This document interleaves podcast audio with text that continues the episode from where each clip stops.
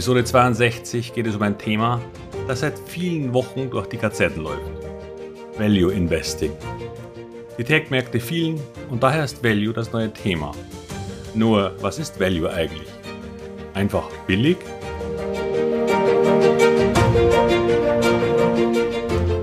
Herzlich willkommen, moin und Servus beim Podcast Aktien verstehen und erfolgreich nutzen. Mein Name ist Wilhelm Scholze. In diesem Podcast erfahren Sie, wie Sie das Instrument Aktie für Ihre Geldanlagen richtig einsetzen und dabei den Großteil der Profis hinter sich lassen können.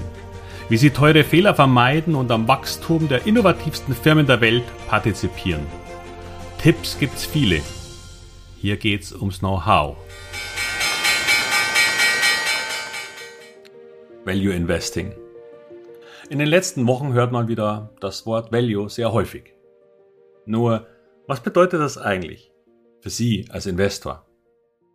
Obwohl ich hier nicht die gleichen Dinge wiedergeben möchte, wie man sie häufiger hört, muss ich doch ganz kurz auf die historische Grundidee eingehen, um danach ein wenig mehr in die Tiefe einsteigen zu können. Denn so einfach ist das alles nicht. Viele von Ihnen werden von Benjamin Graham als quasi dem Urvater des Value Investing gehört haben.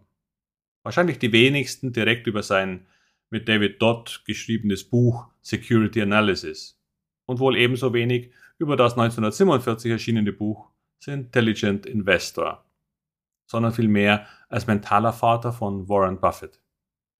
Seine Adaption der Ideen von Graham haben ihn so erfolgreich gemacht und damit reich und berühmt. Was steckt nun hinter Value Investing? Nun, wenn man es genau nehmen würde, geht es um ein Timing-Instrument. Denn das Value Investing geht von einem sogenannten inneren Wert, dem Intrinsic Value einer Aktie aus. Und versucht, das so zu timen, dass man es viel billiger kaufen kann. Nur, was ist dieser innere Wert? Sehr häufig zog man sich früher auf den Minimalwert zurück, der mehr oder weniger dem Buchwert eines Unternehmens entsprach. Der Buchwert ist einfach der in der Bilanz ausgewiesene Wert des Eigenkapitals je Aktie und in den Rechnungslegungsvorschriften sind das die Vermögenswerte zu ihren Anschaffungs- oder Herstellungskosten abzüglich der Abschreibungen darauf, um eine Art Zeitwert dafür zu erhalten. Es gäbe da auch Zuschreibungen, aber das schenke ich mir hier, weil eher selten. Gut, jetzt haben wir also Gegenstände, Fabriken, Maschinen und Gebäude, also eine Art Substanzwert der Gesellschaft und ziehen die Schulden ab. Dann bleibt das buchhalterische Eigenkapital. Doch Bewertungen zu so einem Wert waren vielleicht vor 50 oder 80 Jahren noch erreichbar, weil es nur wenige Analysten und Marktteilnehmer gab. Aber heutzutage noch etwas zu Buchwert zu kaufen, funktioniert ausschließlich bei Firmen, die sie nicht haben wollen. Wir reden hier vom Industriezeitalter. Lange her. Gibt ja kaum noch Unternehmen, die man da darunter setzen könnte. ThyssenKrupp, ah. Aber schauen Sie sich mal den Chart der letzten 25 Jahre da an da hätten sie wenig Spaß dran gehabt. Benjamin Graham hätte seit Jahren ein relativ leeres Depot. Sehen Sie, wenn ein Unternehmen gut ist, dann verdient es Geld.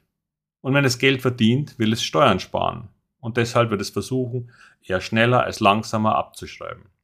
Wenn das Unternehmen dann auch noch älter ist, dann hat es vielleicht noch Grundstücke, Gebäude und Immobilien, die 10, 20 oder 40 Jahre alt sind. Die haben einen vielfach höheren Wert, als in den Büchern steht weshalb sie kaum noch eine Firma zu so einem Preis, geschweige denn mit einem Abschlag bekommen. Denn wann liegen die Aktienkurse unterhalb so eines Wertes? Wenn es der Firma sehr bescheiden geht. Und bescheiden heißt dann, dass sie Verluste macht. Und vor allem ein Ende davon gar nicht absehbar ist. Nur würden Verluste das Eigenkapital verringern.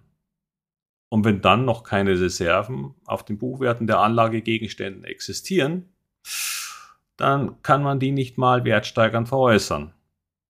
Sie machen dann eine Wette aufs Überleben und Unternehmen wie Karstadt, SolarWorld oder Air Berlin zeigen schnell, dass solche Wetten daneben gehen können. Die zweite und modernere Variante zur Ermittlung eines inneren Wertes ist die Discounted Cash Flow Methode. Im Grunde eine Summe der zukünftigen Cash-Einnahmen eines Unternehmens, die ich auf heute abdiskontiere. Das bedeutet, dass ich 1000 Euro in einem Jahr weniger Wert beimesse als 1000 Euro Cash heute. Und ich glaube, Sie würden von mir auch lieber 1000 Euro heute bekommen, als versprochene 1000 Euro nächstes Jahr. Denn erstens, Sie könnten vielleicht das Geld zwischenzeitlich anlegen und eine Rendite erzielen. Und zweitens, Sie trauen mir einfach nicht so sehr und machen da einen Abschlag. Na gut. Und je weiter weg in der Zukunft, desto größer ist der Abschlag. Das ergibt einen theoretischen Wert und den möchte ich jetzt aber noch mit einer sogenannten Margin of Safety versehen, sodass ich eine Firma nur kaufe, wenn sie beispielsweise 50% unterhalb dieses Wertes liegt. Etwas, das nur extrem selten oder eben in Crashs vorkommt. Man müsste sich dann quasi auf die Lauer legen und warten und hoffen, dass eine Krise kommt, die meinen Wert so billig macht, dass er zu einem Investment Case werden kann. Nur kann man möglicherweise Jahre warten. Und ich müsste vielleicht gleich eine ganze Liste von potenziell in Frage kommenden Firmen anlegen, damit ich vorbereitet bin. Und wenn es nicht kracht oder mein gewünschtes Level nicht erreicht wird, weil sehr niedrig angesetzt, dann verbringe ich vielleicht ein Jahrzehnt mit Geld auf dem Tagesgeldkonto. Gleichzeitig steigen aber die Werte dieser Firmen weiter, weil sie im Laufe der Zeit ja vielleicht höhere Gewinne machen und das Eigenkapital verstärken.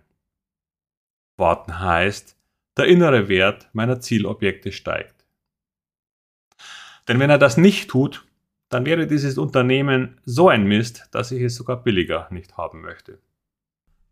Ein weiteres Problem ist, dass Unternehmen aus der Dienstleistungsbranche oder Software, Plattformen, E-Commerce und andere neue Themen sind mit Buchwerten schon gar nicht zu greifen. Die haben ja fast keine. Oder investieren wie Amazon die gesamten Einnahmen wieder in das Unternehmen, sodass das KGV-mäßig auch nicht greifbar ist. Das ist auch der Grund, warum Warren Buffett sich nie um Tech-Werte gekümmert hat. Der Ansatz funktioniert da nicht. Alphabet hat ein Kurs-Buchwert-Verhältnis von 7, Amazon 1 von 12 und Netflix von 17. Da wird es wohl nie eine Margin of Safety geben, also diesen Abschlag auf den Buchwert. Sonst müssten diese Firmen rund 90 Prozent verlieren. Und das letzte Problem, das ich mit diesem Ansatz habe, ist, dass man im Grunde ja mit einem Abschlag zu fairen Wert kaufen möchte. Und sagen wir, das wäre sehr gut im März 2020 im Crash gelungen. Es gab ja Leute, die da gekauft haben. Nur, was mache ich dann mit so einer Firma, wenn die auf oder sogar über ihrem fairen Wert steigt? Soll ich dann eine überbewertete Aktie behalten oder verkaufe ich bei einer Überbewertung von 30% Denn wenn ich so handeln würde, wäre ich quasi ein Crash-Trader. Ich mache jahrelang nichts, hoffe auf eine Krise, die wirklich reinhaut und verkaufe nach einer Erholung. Die Rendite auf Sicht wäre wohl ähnlich wie am Markt, wenn man davon ausgeht, dass in den letzten Jahrzehnten alle sieben bis zehn Jahre so ein Ereignis eintrat. Nur bekomme ich die Aktien dann wirklich zum Low und was, wenn ich Lufthansa gekauft hätte? Oder TUI? Firmen, die längst pleite gewesen wären, wenn der Staat nicht eingegriffen hätte. Ich halte das Konzept für schwierig und sehr langwierig. Nicht, dass es falsch wäre, gute Unternehmen günstig zu kaufen. Keineswegs. Ich befürchte nur, sie werden in Zeiten von Nullzins nie so tief fallen, dass sie diesem Ansatz genügen würden. Ich kaufe gern hervorragende Unternehmen, aber ich befürchte, die warten nicht auf mich. Oder, und das ist ein letztes Problem, wenn es dann richtig kracht, habe ich selber Angst, kaufe nicht. Für mich jedenfalls ist Value, wenn eine Firma Geld verdient, wächst. Und da bin ich wieder bei Warren Buffett, einen Burggraben hat, ein Alleinstellungsmerkmal, das es vor Nachahmen schützt. Billig allein ist kein Value. Und das war's wieder für diese Episode. Und ich muss mich sputen, denn gleich beginnt mein erster Zoom Live Call der Masterclass. Und wenn Sie dazu mehr erfahren wollen, dann gehen Sie doch über den Eintrag auf meiner Webseite, die in den Show Notes verlinkt ist. Denn dann auf der Produktpage können Sie sich ein volles Kapitel einmal ansehen, wenn Sie wollen. Mit Video und allem. Oder Sie schreiben mir eine Mail, dann sende ich Ihnen gern den Link. Und damit wünsche ich Ihnen eine schöne Restwoche und wie immer viel Erfolg bei all Ihren Investments. Bis bald, Ihr Wilhelm Scholze.